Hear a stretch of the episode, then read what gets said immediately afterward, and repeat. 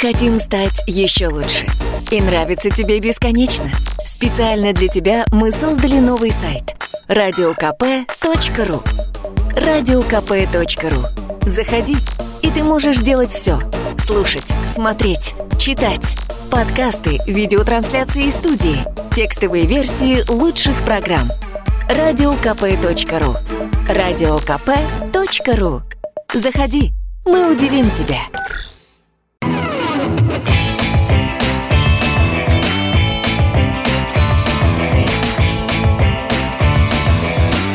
Опять пятница. В эфире радио «Комсомольская правда». Я Сергей Мордан, со мной в студии Надана Фредериксон. Подводим итоги недели. А итоги-то у нас все-таки плачевные. Пока мы говорили с тобой все-таки про кровь, про резню, но так уж получилось, что в последнее время это становится, как бы страшно звучало, какой-то нормой наших дней уже. Боюсь, неоднократно мы с тобой будем еще обсуждать подобные вещи. И да, надо смотреть правде в глаза. А вот важная вещь, которая слегка подзабылась э, из-за всех вот этих вот понятных, эмоционально окрашенных событий, типа стрельбы и прочего. А 11 ноября на совещании Владимир Путин Заявил... удивился. Удивился. Публично удивился. А, буквально цитирую. «Сто раз сказано было, работайте прозрачно, деньги большие выделяются». Нет, воруют сотнями миллионов. Уже несколько десятков уголовных дел возбуждено, а порядка так и не удалось навести. Это он говорил о строительстве космодрома Восточный. Но Мгм. это не важно, а где, где происходит воровство, не имеет никакого значения, потому что всякий русский человек знает, что воровство происходит абсолютно везде. Вот, хоть копейку, но украдут, но фишка в том, что воруют не копейками, а воруют миллиардами Мешками, да. и ничего не происходит, и ничего не боятся. И, а вот это вот а, парадокс. Потому что если, ну, в пресловутые святые 90-е действительно воровали открыто, и никто ничего не боялся, потому что всем это сходило с рук на любых уровнях. Я просто прекрасно помню, был такой замминистра Вавилов, замминистра финансов Вавилов, который совершенно открыто увешивал а, всю Москву плакатами с фотографией своей э, жены, э, с банальнейшей надписью «Я тебя люблю». а О, потом, как да, это это очень мило. мило, да, мило, мило. А потом также публично подарил ей какой-то редкой красоты розовый бриллиант за 7 миллионов долларов, будучи чиновником Российской Федерации. И, э, в общем, как бы в циничной форме всех послал э, на три буквы, когда его спросили, как же так? А вот так. Могу себе позволить. Типа, завидуйте, обтекайте молча. Но сейчас-то вроде бы как бы этого нет. А Не, лю- публично людей, вот так нет. людей сажают пачками, то есть в тюрьме сейчас сидят, а, дай бог памяти, по-моему, 4 или 5 бывших губернаторов, сидит даже руководитель всей тюремной системы России Реймер, а, сейчас, правда, арестовали начальника УФСИН по Ростовской области. И, в общем, а, судя по всяческим заметкам, опять начинает колотить и высшее руководство УФСИН. Хотя руководители ФСИН сменили меньше месяца назад, но там же много замов еще осталось. Вот, ну, то есть, то есть вед- ведомство колотит не прекращаясь. И при этом люди все равно продолжают воровать. Помнишь знаменитую историю с э, Захарченко с 9 миллиардами рублей? То есть тоже была вопиющая, а, вопиющий сюжет, скажем так. И вот тут действительно интересный момент. А, И тоже тема поговорить. Конституционный суд посчитал, что можно конфисковать имущество у родственников Захарченко. Это ты переходишь сразу к выводу. Я просто вот прежде чем а, мы перейдем к этому выводу, закончу мысль. А, то есть вопрос, почему они не боятся? Ну, ну, непонятно почему. Потому что им все сходит с рук? Нет, их реально сажают. Но они не боятся по одной простой причине. Потому что даже присев, да- да- Ненадолго. даже с большим сроком, то есть там от 7 лет, реально там большие срока дают. Но они, во-первых, и сидят а, не так, как простые люди. Ну, вон, посмотрите на того же бывшего губернатора Белыха. А, он- Никита Белых, ты Никита? Белых, да, конечно, он сидит по тяжелой статье мошенничество в особом крупном размере. Не, я понимаю... Нет, наша позиция говорит, что я политическая я- история. Я, понимаю, что он политически его оболгали, вопросов нет. Тем не менее, он сидит по тяжелой статье. Ты правда считаешь, что его оболгали? Нет, я так Это не был счит- сарказм? Я, это был сарказм, да. Табличку Знач- достань. Значок, да, тут сарказм. Сарказм. Он сидит по тяжелой статье. При этом человек, сидящий по тяжелой статье, пишет колонки для сайта радио э, «Эхо Москвы», извините за рекламу. А, и выясняется, что он не просто сидит, а сидит там на прекрасной должности тюремного библиотекаря. Ну, человек с творчеством проводит Я время. понимаю, все Пишет видели, статьи, все видели книги. фильм «Побег из Шоушенка». Да. То есть, э, какого рода услуги надо оказывать начальнику тюрьмы для того, чтобы тебе дали должность библиотекаря? Ну, нужно быть очень полезным человеком, потому что это одно из самых теплых мест там в тюремной системе. Чтобы вы не подумали, Мардан намекает не на это. Не, не Герой на это, не фильма на просто это. оказывал начальнику тюрьмы экономические консультации. Экономические консультации, да. Я на по- всякий по- случай, по- а то по- люди могли подумать кое-что по, другое. по- по отмыванию средств, да. Так вот, Никита Белых, которому дали, не помню, 7 или 9 лет, вот э, работает библиотекарем и пишет заметки. А бывший министр Улюкаев, которому тоже дали какой-то там дикий срок, типа 9 лет, не просто стихи пишет и занимается йогой, он книгу пишет. То есть человек сидит в тюрьме и пишет книгу. А как книга, не знаешь, про что там? Я думаю, что это поэзия. Поэзия. И вот я сижу. Сижу за решеткой в темнице сырой. Итак, главный вывод. Вот я когда готовился к этой теме, я сам себе задавал вопрос, почему они ничего не боятся. Жадность? Нет, это слишком простое объяснение. Все люди жадные. Это, в общем, э, суть человеческой природы. А, Видимо, главное объяснение, что даже выйдя через 3-4 года, ну, такого не, не очень пыльного времяпрепровождения, ты возвращаешься к тому, что нажито непосильным трудом. Соответственно, ежели ты украл ящик сникерсов и тебе дали 5 лет, а, ты сел в тюрьму нищим, и ты выходишь из тюрьмы нищим. А если ты украл 300 миллионов а, и вышел, ну, предположим, там через 3-4 года, ну, посчитайте. Несложная математика. Это значит, что за каждый месяц отсидки там тебе капает, ну, типа зарплата 8,5 лямов. Ну, Вопрос, имеет смысл сидеть за 8,5 миллионов рублей э, ежемесячной зарплаты? 99,9% соотечественников скажут, вопросов нет. А скажите, где подписать? Полюбить так королеву, украсть так миллион, И понимаешь? вот, для того, чтобы, наконец, с этой ситуацией, ну, слегка подразобраться, Конституционный суд а, принял решение о том, что имущество конфискуется не только у прямых родственников, то есть эта норма действительно была, а оно конфискуется в том числе у всех людей, аффилированных, ну, это значит, имеющих связи с обвиняемыми. Да. Но вот родственники, например, они не очень согласны с тем, что они должны доказывать законность происхождения средств, которыми они обладают. Они оспаривают решение Конституционного суда, который на примере Захарченко с его 9 миллиардами рублей а, суд принял вот именно такое решение. История, на мой взгляд, запутанная. Я в юриспруденции, мягко говоря, мягко говоря, не сильна. Поэтому давай поговорим с человеком, который в этом понимает много. С нами на связи Игорь Трунов, президент Союза адвокатов. Трунов. Э, Извините, пожалуйста, Трунов. Президент Союза адвокатов России. Игорь Леонидович, доброе утро. Доброе утро. Здрасте. Что вы думаете по поводу этого решения Конституционного суда? Оно, оно адекватно э, обстоятельствам и мировой практике или нет? Ну, я м, слушал часть вашей беседы, конечно, не согласился бы со многим. Почему? Потому что э, само по себе э, лишение свободы это достаточно серьезное наказание. Наши тюрьмы, наши колонии, они по-прежнему барачные, это пыточная система, поэтому даже находясь в библиотеке, это страшное наказание, поэтому мы не должны призывать к пыткам, понимаете? Не-не, Вот, мы то к этому не призываем. Да, поэтому, ну что же, э, ну сидит в библиотеке, но он отбывает надлежащим образом, при том, что не все э, должностные лица сидят э, так хорошо. Вот, к примеру, сенатор Цыпко очень тяжело, постоянно в карцере, голодовки и так далее. Поэтому... И- Игорь Леонидович, тут вопрос, Да. извините, что перебиваю, немножечко в другом. Вот Мардан правильно сказал, вот есть э, рядовой гражданин Российской Федерации. Вот он украл-то, я не знаю, там из магазина колбасу, сыр, там попытался это вынести, его поймали, и в итоге тоже сажают. Но мы же прекрасно понимаем, что уровень его кражи несоизмерим с кражей там условного чиновника, да? И при этом этот э, гражданин России сидит по всей строгости в этих самых тяжелых условиях, а кто-то сидит в библиотеке. Мы же тоже понимаем, что тут налицо некая договоренность. Может быть, кто-то кому-то заплатил, чтобы один был в библиотеке, а второго денег не было платить. И он сидит совершенно по другим правилам.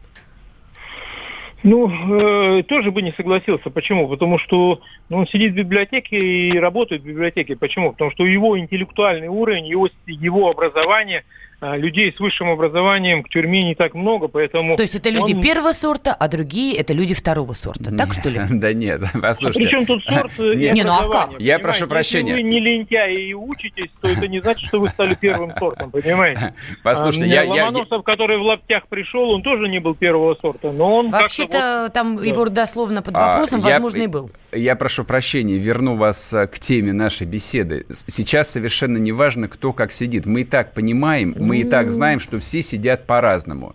Цапковские жарят шашлык и едят крабов, ага. а кто-то корячится на лесоповале до сих пор. Не это мы обсуждаем. Обсуждаем другое. Конституционный суд после долгих мытарств, там, а, судебных разбирательств э, с родственниками полковника Захарченко, я напомню слушателям, это человек, которого а, приняли с 9 миллиардами, угу. а, принял решение о том, что конфискация распространяется не только на прямых родственников, но и на еще на всех аффилированных лиц, типа на знакомых. Итак, это адекватно мировой практике или нет? Ну нет, конечно. Почему? Потому что это похоже уже на компанейщину. То есть э, наша теневая экономика как один из основных аргументов. То есть если мы говорим о губернаторе, то давайте всех жителей проверим, на предмет платили они налоги, и у нас э, половина губернии сядет в тюрьму. Почему? Угу. Потому что теневая экономика настолько широка, налоги массово не платят, и э, любой обладающий более или менее недвижимостью с трудом будет доказывать, откуда он легально и показывая с документами, что-то достал, особенно... Игорь Леонидович, мы сейчас уйдем на перерыв, не уходите, после него продолжим э, разговаривать с вами про эту новую норму, которую подтвердил Конституционный суд.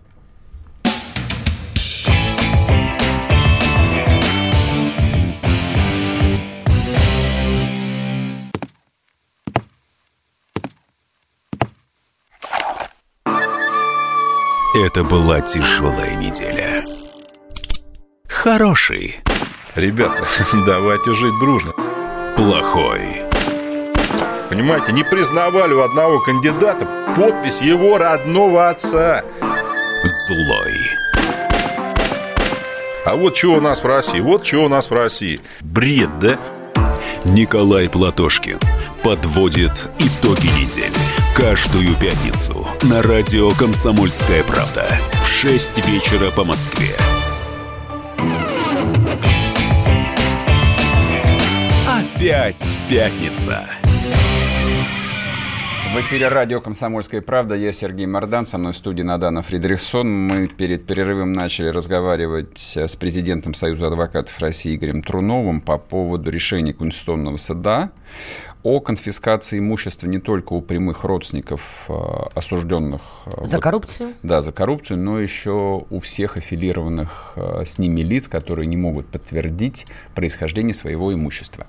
А, Игорь Леонидович, вы сказали о том, что эта норма совершенно не соответствует общей мировой практике. Вопрос у меня к вам а, по поводу североамериканских Соединенных Штатов где при обвинениях а, там, по наркотикам, по отмыванию финансовых средств и прочее, а, правительство США конфискует деньги вообще у всех аффилированных лиц по полной программе. И, и это происходит там последние лет, наверное, 80. То есть мы, а мы только сейчас до этой нормы дошли. То есть как бы, а почему говорить, что это не соответствует мировой практике? Если мы возьмем э, количество оправдательных приговоров и э, оценим объективность, то мы поймем, что никогда у нас, э, особенно по такого рода делам, что-то доказать и что-то выиграть не удастся. И когда этот круг становится неопределенным, то есть могут любого, то есть если раньше был определенный круг, члены семьи, это понятно кто, а сейчас это непонятно кто. То есть любой человек может попасть с условиями большой теневой экономики, любой человек как правило, э, может доказать ну, от силы половину а, того, что он имеет, тогда это становится опасно, понимаете? А, подождите, тогда это превращается я, в такой инструмент. Я, когда... я понимаю, я понимаю. Э, ну, хорошо, как бы там любой человек может доказать половину. Ну, во-первых, не любой, а только некоторые. А во-вторых, ну и что? Так это ну, хороший, то есть, получается, механизм. Вот ли, лич, ли, не, лич, лич, лично я знаю там массу людей, у которых э, разнообразные активы записаны не только там на жен, детей, дедьев и братьев, но там на личных водителей, на личных адвокатов, ну просто там людей, которые от них зависят, которые с ними работают десятилетия.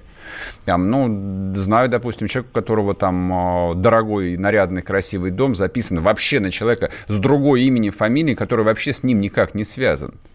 То есть речь-то идет про это, то есть как бы что вы в этом видите плохого? Вот я в этом вижу только хорошее, например. Нет, э, мы э, с вами долго видели хорошее в лозунге э, «все отнять и поделить». Понимаете? Да, я лично Почему? в этом Потому вижу что... много хорошего, да, да отнять да. и поделить. Если человек богатый, он априори негодяй, понимаете? Так Поэтому, и есть. Конечно, в 99% конечно, него... случаев он негодяй. Да, у него надо отнять и поделить, но только двигатель прогресса это как раз и есть конкуренция и рыночный подход. И богатый человек, он как основа развития государства. Поэтому вот это все отняли, поделили, и государство чуть не издохло, понимаете? Игорь Поэтому... Леонидович, давайте проще. Вот смотрите, да. например, я ворую мешками, ворую, ворую, ворую, меня, например, сажают за это дело, на чем-то я погорела. И я говорю, ребята, я вот там здесь ни при чем, и вообще вот спросите Игоря Трунова, я вообще ему переводила часть денег. К вам обращаются правоохранительные органы, говорят, Игорь Леонидович, вы можете подтвердить ваши доходы? Вы можете их подтвердить?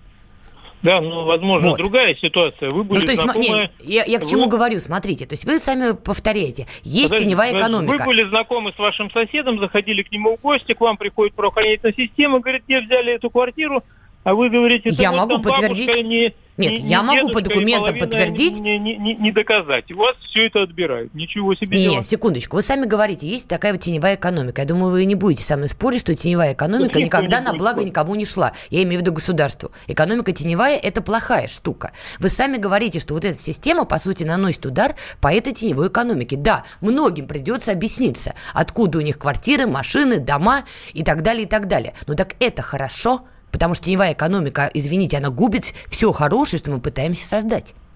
Понимаете, это вот э, не способ э, борьбы с теневой экономикой. Там совершенно другие инструменты нужны Э, для того, чтобы с ней бороться. Поэтому, с одной стороны, мы поощряем эту теневую экономику э, государственными методами, а с другой стороны, мы сажаем людей за то, что они исполняют эти правила игры. Поэтому это как бы вот это слабое место. Поэтому, когда мы берем какой-то инструмент, э, который работает на Западе, и переносим на нашу почву, он работает совершенно по-другому. Почему, почему по-другому? Что на ну, Западе, что, что здесь должны платить что, налоги? Допустим, по такого рода делам в Америке это суд присяжных, понимаете? И, естественно, это не государственный чиновник, э, который, э, конечно, не укусит руку дающего. То есть генеральный прокурор представляет дело в суде, и вдруг судья начинает быть объективным. Но это для него большая опасность. А присяжный, он, конечно, ничего не боится, и там мы имеем совершенно другое качество судебного разбирательства. Поэтому, естественно, что э, вот эта судебная система отличается, э, отличается тем, кто судья. А судьи кто? Вот это Правильно я понимаю, вопрос. что главный вопрос, кто у нас будет судить, кто будет готовить судебное решение, кто будет заниматься расследованием и так далее, и Абсолютно. так далее. Это То значит, что... объективность судебного разбирательства я это понимаю, центральный я, вопрос. Я мысль, а что, де... а что делать-то с этим? Необоснованно, я... расширяя нерегламентированно, ага. то есть надо все-таки более четко прописывать. Я думаю, что вслед за этим э, постановлением Конституционного суда наш законодатель должен все-таки четко регламентировать на каких основаниях, какие доказательства э, должен представить прокурор, а не так вот, э, ну, ну вот все, понимаете? А ясно, это кто? ясно, хорошо. Э, поэтому, естественно, что нужно детализировать. А вот это вот, оно даже ведь не постановление, это определение, понимаете, отсекающее.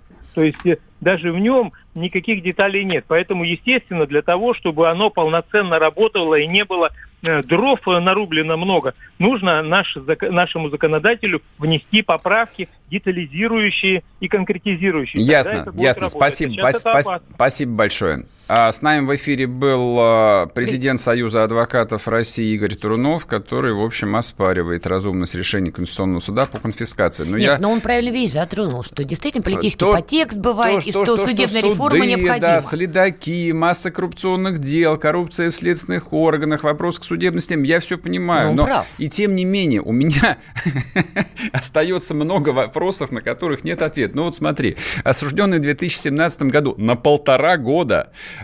а бывший начальник департамента Минкульта Борис Мазо задержан в Австрии. Дело реставраторов, да, где да, воровали да. десятками миллиардов. А, он отсидел уже полтора года, страшное дело, в СИЗО. Его выпустили из зала суда, потому что в СИЗО идет день за полтора. Да, да. А сейчас его задержали в Австрии, а финансовые разведки Испании и Австрии, у нас, кстати, нет финансовой разведки, нашли у Бориса а, Мазо в Европе активов на 15 миллионов евро. Человек, который сел по коррупционному делу, скандальному, громкому, по которому уволили генерала Мурова, начальника ФСО, он сохранил все свои активы. Ну, хорошо, что есть финансовые разведки Испании и Австрии, которые допрессовывают его дальше сейчас. Вот о чем идет речь. То есть это, раз, это финансовая разведка должна искать. Да у нас даже искать не надо. Специально обученные люди и так знают, что у кого есть. Другое дело, но, что но запускают эта, тогда, система, надо. эта система наконец должна работать. Не, подожди, ты вот сейчас правильно вещь сказал, что нужные люди, у них папочки с фактами, доказательствами есть на каждого высокопоставленного. Да я не уверен, Только что одной прям папочке дают ход, потому что меняется какая-то политическая конъюнктура, и это действительно политический момент. И кто-то отправляется сидеть. С одной стороны, справедливо, потому что наворовал, но с другой стороны, ход делу дали по политическим мотивам. А другой, который ворует, может быть, еще больше, но, не знаю, политически там ничего не произошло, его папочка в архиве. Понимаешь, дело в том, что все эти бесконечные посадки, они действительно бесконечные, там все время громкие, они не несут никакого воспитательного эффекта. Допустим, в 1982 году расстреляли директора Елисеевского гастронома, Соколова, кстати, опять. А, это не было самосудом, это вполне соответствовало действующему уголовному кодексу СССР Высшая на тот мера. момент. Высшая мера захищения в особо крупных. Но, тем не менее, это была демонстративная акция. Э, если хотите, это была своего рода акция устрашения. Государство именно таким адекватным образом а, действовать в отношении тех, кто покушается на политико-экономические основы советского строя. Любой коррупционер, любой чиновник, министр, начальник департамента министерства, который ворует, он покушается на основы российского государства, и он должен караться со всей беспощадностью. Подожди, пожалуйста, в каком не... году был расстрелян? В 82-м. А потом коррупция что, прекратилась волшебным образом? Ну, нет, а, конечно. Советский Союз поэтому и закончился, потому что эти расстрелы должны были быть системные и последовательные. Расстрелы не решают проблему Значит, коррупции. В Америке не а, расстреливают коррупционеров, понимаешь? Значит, Но смотри, у них с коррупцией нет, ситуация получше, Значит, не расстреливают. Ну вот смотри, например, такая тебе а, громкая история. Бернард Мейдов, миллиардер, филантроп, уважаемый член общества, один из создателей биржи NASDAQ, в 2009, 2009 году за создание финансовой пирамиды был осужден на 150 лет заключения. То есть как бы вот так называемые либералы посто- постоянно говорят о том, что экономические преступления это же не угроза там жизни, за них нельзя людей сажать в тюрьму, максимум домашний 150 лет, пожизненное заключение. Сереж, но есть вот разница. как вот как государство должно реагировать. Послушай, финансовая пирамида Тот и же... тырить мешками это немножечко разные Полковники подход. Захарченко и Черкалин, которые в совокупности украли 21 миллиард рублей, должны были получить пожизненное, без права на обжалование. Это так, да. Тогда бы они сдали всех своих подельников, фамилия никого не была названа, для кого они воровали, с кем они делились. Сам и сказал, отнять, все это знают. И отнять должны у всех подчистую. Ни у кого ничего не должно оставаться. Американское правосудие оставляет социальный минимум. Конфисковывается все подчистую. Семья остается голой. Вот тогда у тебя есть резон брать или не брать. Потому что если тебя тепленького примут, твоя семья останется нищими. Только вот это может людей хоть как-то остановить. Вернемся после перерыва, не уходите.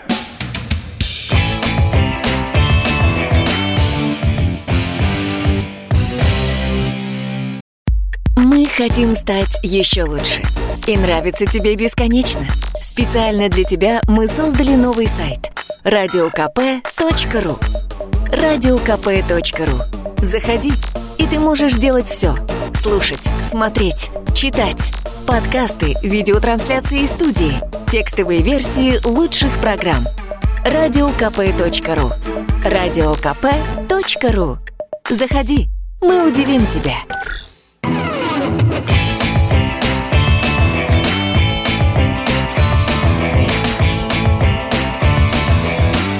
Опять пятница. В эфире радио «Комсомольская правда». Я Сергей Мордан. Со мной в студии Надана Фридрихсон. Пишите нам сообщение в WhatsApp Viber 8 967 200 ровно 9702. Можно смотреть трансляцию в Ютубе. Там можно тоже писать всевозможные комментарии. Кстати, не стесняйтесь в комментариях. То есть, если хочешь сказать ведущему, что он урод, ну напишите, ты урод. Нет, давайте немножко поскромнее будем. Не Почему? надо. Карма Нормально. все вернет. Так, значит, смотри. А, Смотри. Дмитрий Анатольевич Медведев вернулся в медиаповестку. Поехал встречаться с народом, провел совещание в поезде. Как, как кто? Как Дзержинский, как Троцкий просто. Тро- у Троцкого же был специальный вагон и бронепоезд. Он плохо И он кончил. ездил по огненной России, проводил совещ- совещание, да, и топил топку порубленными деревянными крестами, как в кино показали. Да, вот так. Значит, Дмитрий Анатольевич... Я аж до речи Дм- потеряла. Дмитрий такого. Анатольевич на поезде доехал до Алтая. Я даже не уверен в том, что на Алтай ходят поезда. Видимо, все же там часть пути ему пришлось э, проделать на В самолете. общем, суть в том, что он прибыл. Да, а, и там он Алтай. встретился, да, с С народом. местной жительницей Татьяной Кадукиной в том числе. И дальше, друзья мои, происходит просто чудовищная сцена. Есть видеозапись. Да почему чудовищно? Ну, это абсолютно потому что нормально. смотреть на это на самом деле, не сжимая сердце, понимаешь, Врубайте невозможно. синхрон, послушаем. Я устала ходить по всем инстанциям. Я устала убирать. Ну, Я инвалид второй группы. Обращалась во все инстанции, писала вам. У нас три года уже нет воды горячей. Газовая котельная, вот она, она у нас своя. Пятиэтажка. 140 жилых квартир остались без горячей воды 2016 года. 60-е, 40 дробь 1, 40 дробь 2. Три дома пятиэтажки. А почему воды не дают? Я обращалась к Томенке и к Петричеву. Но меня и до него даже не допускают. Его же люди его не пускают. Вы знаете, у меня астма, у меня пошли сопутствующие заболевания, потому что в доме холодно. Да нет, ну безобразие, конечно. Потому что в ванной комнате 10 градусов. Мне нельзя переохлаждаться. Конечно, общем, безобразие. Я просто да. добавлю, в синхроне это, очевидно, никак не, прос- не просматривается. Вот эта женщина, Татьяна Кадукина, перед тем, как начала объяснять, что произошло, а, подрезала, значит, Дмитрия Анатольевича и упала на колени. А потом, правда, Женщина... выяснилось, что ей поставила подножку охрана Дмитрия Анатольевича. Она просто споткнулась. Но выглядело это восхитительно. Это, Это прекрасная русская выглядело. картина. Ну а Это как? чудовищно. Как челобитную царю подаешь? Холоп. 21 век. У Целовать нас руки. как Я бы считаю, демократия. значит так. То есть, а, не, секундочку, то есть пока ты не лести, подрежешь... лести много не Подожди, бывает. то есть пока ты не подрежешь Дмитрия Анатольевича или любого другого высокопоставленного человека, встанешь добровольно на колени или тебе поставят подножку, и ты на эти колени грохнешься, твою проблему никто не решит. Я напомню, Татьяна а, Кадукина не просила миллионов, не просила новую квартиру или только- Бентли. только не. Она просила, чтобы прошу. ей дали горячую воду, кой она и другие люди были лишены в течение двух или трех лет, Значит, несколько лет. Есть У один- людей не было есть- горячей воды. Есть один нюанс. 21 век на А дворе. выяснилось, что все остальные жители этого многоквартирного дома горячую воду из централизованной котельной получать не хотят, потому В что у смысле не них хотят? потому что у них стоят газовые колонки, и каждый греет а, воду сам. Ты понимаешь, что это звучит дико? Как в известной песне. Ты знаешь, дико, например. Ты знаешь, как выглядит газовая колонка? Конечно, знаю. Кто же не знает, как выглядит газовая колонка в 21 веке на просторах России матушки. Значит, объясняю тебе разницу между а, жизнью при советской власти, которую ты не застала, и жизнью современной. Ты за все платишь. Да. За горячую воду из котельной тебе приходит такой счет, что у тебя шуба заворачивается. Кто у меня заворачивает? Шуба, шуба. У меня нет шубы, прости. Поэтому гораздо проще поставить либо бойлер, либо газовую колонку и получать горячей воды ровно столько, сколько тебе надо. Но это так, это нюанс. Но Тем не менее, понимаешь, твой нюанс и заворачиваемая шуба, кое у меня нет, я против шуб. Только если из эко-меха Не отвлекайся. и без насилия над животными. Это не отвлекаться, это важный момент. Так, тем не... ладно, тем не менее, по факту мы видим Давай определенную спрос- картинку. спросим Да. корреспондента комсомолки в Барнауле Ивана Алексюка. Ну Вот, что там произошло. Иван. Какие последствия были? Да, Иван, добрый день. Да, здрасте. А скажите, пожалуйста, вот а, то, что писали про то, что остальные жильцы не хотят а, централизованную горячую воду, это правда или нет? Что это только эта тетка там устроила кипиш и безобразие? Там, на самом деле, вот они, можно сказать, разделились на два лагеря. Они Ага. живут э, с водонагревателями, и у них все хорошо. А другие по какой-то причине, то ли их не поставили, то ли у них там э, дорого счета стали выходить. Они против этого. То есть они хотят, чтобы у них была горячая вода. Но То под- есть- подожди, Ага. горячая вода это нормальная потребность Все щ- людей. вс- Слушай, если Ну, ты ставишь там, бойлер, у э, тебя это- есть горячая вода, то, то есть ты получаешь ее либо из котельной, либо она у тебя проходит через О колонку, какой сумме греется. идет Вот речь? То есть э, сколько люди должны платить, чтобы получать горячую воду? Вот я вчера разговаривал, разговаривал с этой женщиной, которая бросилась в ноги Медведеву. А у нее сейчас счет выходит 7 тысяч рублей. То есть это Ничего вообще себе, непомерно. ничего Это себе, я бы сказал для бы. Барнаула. А она Да, с а пенсионерка? Да Она это не, имеет, это не имеет значения. Там 7 Секунд- тысяч Серёж, рублей для Барнаула. тебя много фоном. Подожди секундочку, дай я разберусь по цифрам. Извини, я женщина, у меня все копейка в копейку. Так, Итак, ну-ка. эта женщина, какой у нее доход примерно, вот в Барнауле живя? А, Она не в Барнауле, то есть Санникова Ну, это деревня, то есть тем более. даже оп- определенный доход. То есть она говорит, я пенсионерка, у меня Так. э, пенсия там э, 7 плюс надбавки какие-то, у нее получается около 9-10 тысяч рублей. Так. Она говорит, вот 7 отдаю за коммуналку, две с половиной на лекарства. И все. Ну, вот э, то ли преувеличила маленько, то ли еще какие-то доходы. Ну, я, я, явно маленько что-то как-то картина не очень складывается. Э, Складывается, Ну, она должна до вот- нитки все отдать. Все вот Да, буквально семь- до нитки. 7 тысяч это даже для Барнаула очень много. Очень То есть у нас много. это очень редко кто платит столько. То есть обычно у нас, например, э, двухкомнатная квартира это 4,5-5 тысяч рублей, а Мгм. трехкомнатная, ну, зимой 6 тысяч рублей, Мгм, может быть. Ну, то есть, а на селе это должно быть гораздо дешевле, потому что у них соответствующие тарифы. Ну, понятно. А как получилось что такая сумма? Это кто так все посчитал? Это как? Она говорит, сейчас у нее очень много выходит э, электричества. Мгм. То есть э, она у нее два бойлера стоит, она э, нагревает воду в ванной, на кухне, и еще она использует эти вот э, обогреватели, что говорит, э, подают батареи холодные, э, ну, там не- нет ну, нужной температуры, поэтому она вынуждена включать эти обогреватели, чтобы хоть как-то нагреть Ага. квартиру. Хорошо, какие последствия теперь, когда а, э- эта женщина, скажем так, обратилась в такой яркой форме к Дмитрию Медведеву? Какие-то движения начались в регионе от чиновников, еще от кого-то? Да, там решили выделить э, колоссальную сумму на реконструкцию 25 миллионов рублей. То есть вот именно 2016 котель, года. котельная вот в этой деревне. Да, да. То есть э, там нужно реконструировать, реконструировать всю систему. То есть это, э, это село. Там, когда-то они э, просто подавали горячую воду зимой, пока Ага. топилась котельная, а лето распускали. И все вроде как бы тогда жили с этим нормально, соглашались, а сейчас ну, люди хотят больше комфорта, и их А можно сейчас за понять. все хотят. да. Можно, конечно, Да, то есть- понять. А и, вот и то, с тех что... пор они устанавливали эти бойлеры. Хорошо, а там еще следствие, Следственный комитет, я так понимаю, организовал какую-то проверку. Есть какие-то детали, что по кого проверяют? О, Вот пока никаких выводов они не сделали, то есть они проверяют э, действия местных властей. То есть был Мгм. суд, который обязал восстановить этот э, тепло- теплоснабжение в 2017 году. Эти обязательства э, не были выполнены, и вот они сейчас проверяют, по какой причине. То есть, ну, А что говорят люди? По какой причине вот действительно не было выполнено распоряжение суда? Есть какие-то версии? Что да, люди говорят? версии есть. Вот, э, значит, вот эта котельная, это вообще новая котельная, газовая, построили в 2002 году. Мгм. Вот. э, Но получается, вот со слов жильцов, э, якобы просто невыгодно отапливать этих три дома. Поэтому они просто взяли и завернули. Вот так жильцы так говорят.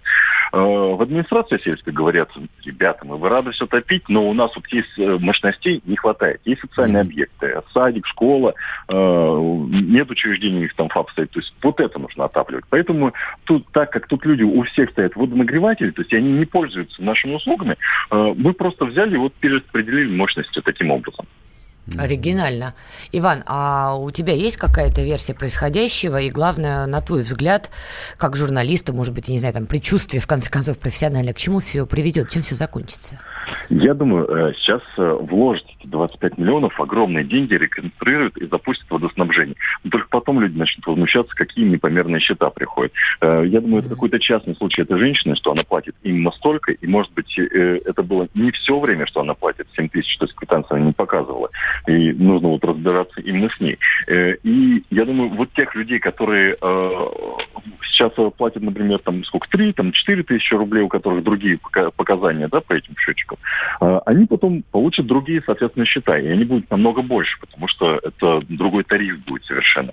И начнется снова волна недовольства. То есть, подожди, это какой-то вечный двигатель. То есть, что бы ни происходило, люди будут все равно недовольны, будет хуже, хуже, что ли? Почему хуже, вот, хуже? Нет, нет, будет ровно, все будут всегда недовольны. просто выразила свое мнение. То есть, никто не спрашивал других жильцов, а нужно ли вообще вот это, э, вот эта реконструкция. То есть, у них есть проблемы с проводкой, чтобы у них там они э, не горели эти бойлеры, да, там дом э, старый, проводка старая, то есть ну, мощности другие.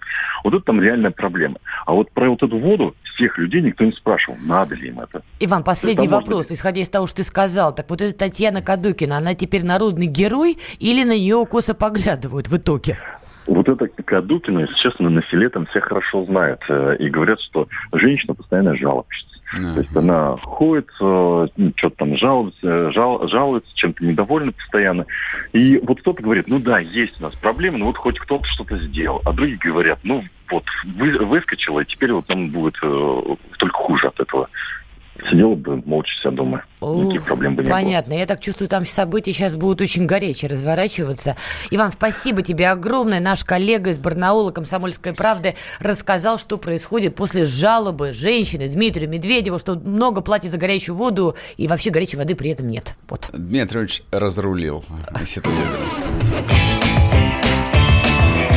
Опять пятница. Он прожил эти дни в томительном ожидании. Он считал каждую минуту. И теперь он возвращается. Он голоден и собирается утолить свою жажду. Его не остановить. Твое утро никогда не будет прежним. Максим Шевченко. Понедельник в 8 часов по Москве. Главное – доживи.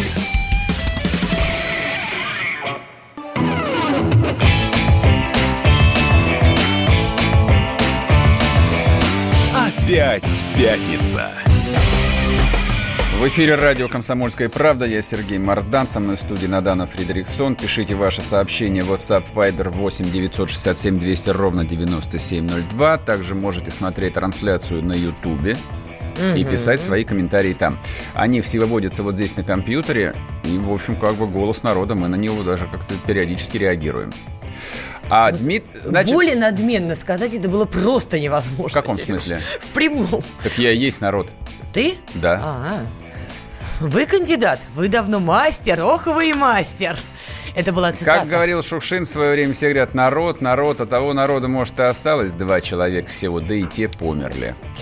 А Дмитрий Анатольевич, мне кажется, залез на чужую поляну. То есть э, изображать из себя президента, мне кажется, не стоило бы вот это вот... А э, чем же он изображает Подайте президента? челобитную, да, мы сейчас вам котельную поставим. Не, подожди, он должен был отреагировать на такую эмоциональную историю? Или он должен был сказать, если дети, ты, женщины? Если ты видела этот ролик целиком, Видела. отреагировал он традиционно на него, в общем, а, то, что становится мимасами. Денег да, нет, денег но вы нет, но вы держитесь. Здесь поступило то самое. Нет горячей воды, мы вам физкультурный центр построим.